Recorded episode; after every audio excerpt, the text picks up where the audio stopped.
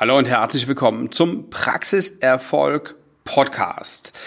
Wie können Sie als Zahnärztin oder als Zahnarzt das Vertrauen Ihrer Patienten gewinnen?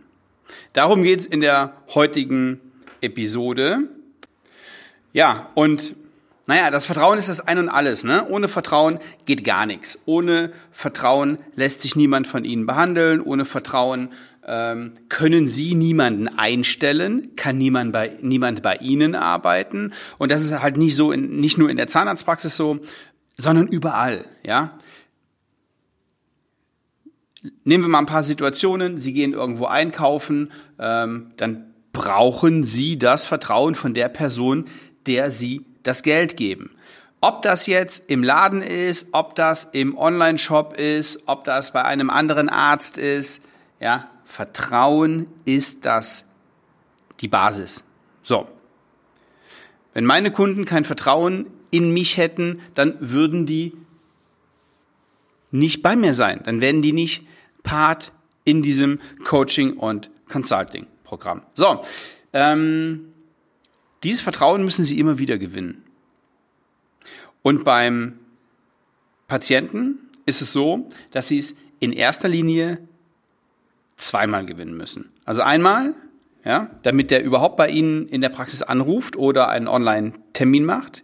Das ist das, das Erste, ja. Wenn Sie nicht auf Ihrer Webseite oder auf einer Landingpage oder äh, in Ihrem Facebook-Profil oder bei Instagram oder wie auch immer der Patient zu Ihnen kommt, Vertrauen gewinnt, dann wird er keinen Termin machen. So, und jetzt gibt es die perfekte Situation, die auch echt noch ähm, am, am häufigsten vorkommt. Sie werden ähm, empfohlen. So, das heißt, jemand vertraut ihnen, sein Vertrauen haben sie schon gewonnen und empfiehlt sie weiter. Den ersten Schritt müssen sie also gar nicht machen. Das Vertrauen ist im ersten Moment schon mal da. So, aber der zweite Schritt fehlt noch. Und der zweite Schritt, der kommt dann nachher in der Praxis.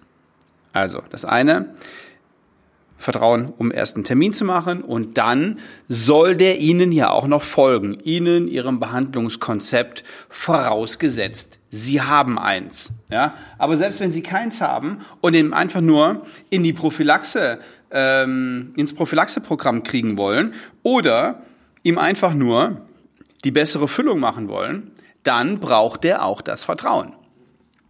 So, wie funktioniert das? Also, ähm, Sie werden von mir jetzt heute hier nicht die Patentlösung finden, sondern wir, wir nähern uns an eine, an eine praktikable Lösung. Psychologisch gesehen ist es ja so, gleich und gleich gesellt sich gern. Menschen mögen Menschen, die so ähnlich sind wie wir. Ähm, das Prinzip ist mit der Empfehlung auch super, ja, wenn Sie ähm, Menschen haben, die Wert auf ihre Zähne legen, weil sie vielleicht einen gewissen Bildungsstand haben, äh, dann ist deren Empfehlung sicher mehr wert als von den Menschen, die als Schmerzpatient reinkommen, denen ihre Zähne egal sind und die dann ihren Kumpels abends sagen, ich war beim Zahnarzt und bin dann auch schnell rangekommen. Ja, also da ist nicht jede Empfehlung gleich viel wert. Worauf ich hinaus will. Der Patient sitzt bei Ihnen in der Praxis und Sie möchten den überzeugen. Das geht verbal und nonverbal. So tief gehen wir hier aber jetzt gar nicht rein. Früher ähm, habe ich mal eine, eine, eine Fortbildung gemacht. Ich weiß gar nicht mehr, wie viele Jahre das her ist und in welchem Zusammenhang. Ich weiß nur noch, da ging's um das Spiegeln des Gegenübers. Und Inhalt dieser Fortbildung war, ja, ja, du musst deinen dein Gegenüber spiegeln, ja, und dann denkt er, du bist genauso wie er und ähm, dann ist alles super und dann folgt er dir und dann macht er alles, was du willst. Ja. also, ich weiß noch ich weiß nicht mehr genau, wann es war, in welchem Zusammenhang ich war. Ich, ich weiß nur, dass ich mich mit diesem Gedanken überhaupt nicht wohlgefühlt habe. Also, dann ist mir jemand gegenüber und ich soll dann seine Kopfbewegungen, seine Handbewegungen, sein Lächeln, sein, seine Arme verschränken oder seine Hände falten oder was auch immer nachmachen, damit der mich mag.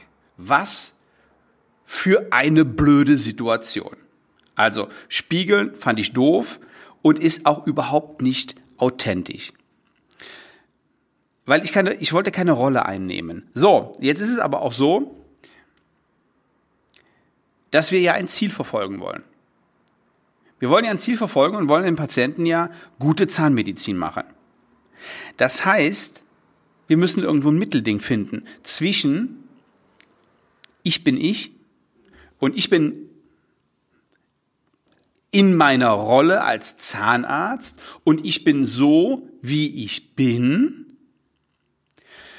verfolge aber trotzdem ein Ziel, weil wenn wenn es jetzt ganz blöd läuft und der Mensch gegenüber, der hat völlig andere Vorstellungen und auch ein anderes Leben und zieht sich anders an und tickt irgendwie komplett anders und genau dieser Punkt, weil der anders tickt in verschiedenen Dingen als ich zum Beispiel, der kommt im Gespräch raus und der kommt zur Sprache und man merkt das und die Wellenlänge stimmt nicht, dann kriege ich den niemals überzeugt.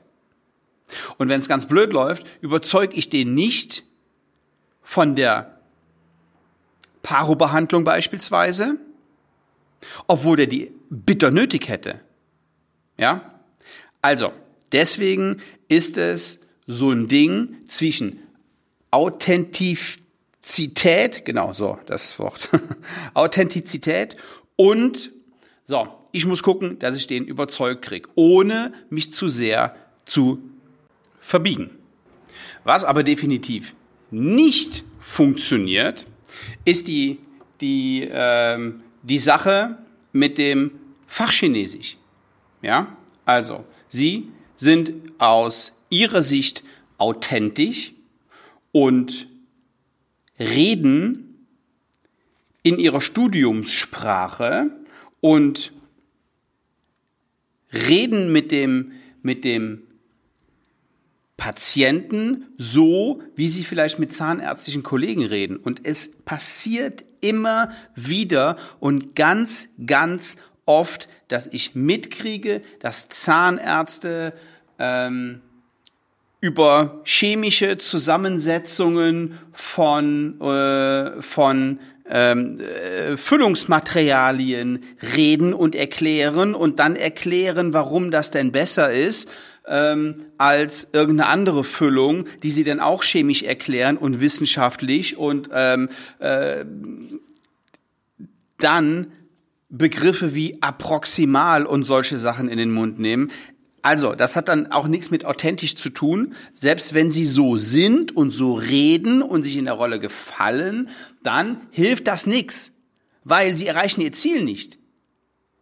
Und ihr Ziel ist es, mit dem Patienten ein Ziel zu erreichen, nämlich Zahngesundheit. Und wenn der ihnen nicht folgt, weil sie sich im Fachchinesisch verlieren, dann hat keiner was davon.